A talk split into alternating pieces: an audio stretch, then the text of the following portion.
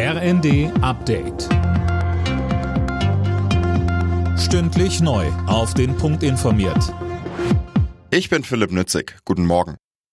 Die Bundesregierung begrüßt den Kompromiss zur EU-Asylreform. Innenministerin Faeser sagte, der Umgang mit dem Migrationsdruck in Europa werde künftig auf mehr Schultern verteilt. Einzelheiten von Tom Husse.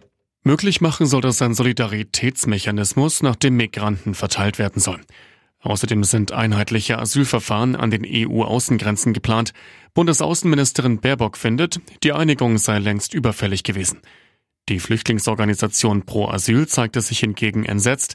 Sie sprach von einem Abbau der Menschenrechte und nannte den Deal einen historischen Tiefpunkt. Ukrainer, die in Deutschland leben, sollen im nächsten Jahr zum Wehrdienst eingezogen werden. Das sagte der neue Verteidigungsminister der Ukraine Omerov in den Springer Medien. Demnach würden alle Ukrainer zwischen 25 und 60 Jahren eine Aufforderung erhalten, sich in den Rekrutierungszentren zu melden. Lange gab es Streit in der Ampel, jetzt hat das Bundeskabinett den Haushalt für das kommende Jahr auf den Weg gebracht. Einzelheiten von Fabian Hoffmann.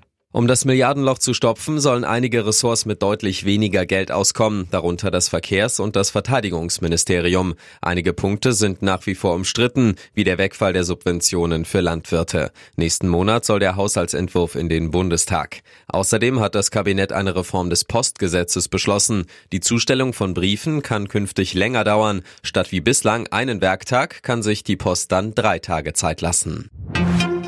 Bayer Leverkusen gewinnt auch das letzte Bundesligaspiel des Jahres. 4 zu 0 setzte sich das Team von Trainer Alonso gegen den VfL Bochum durch und grüßt weiter von der Tabellenspitze.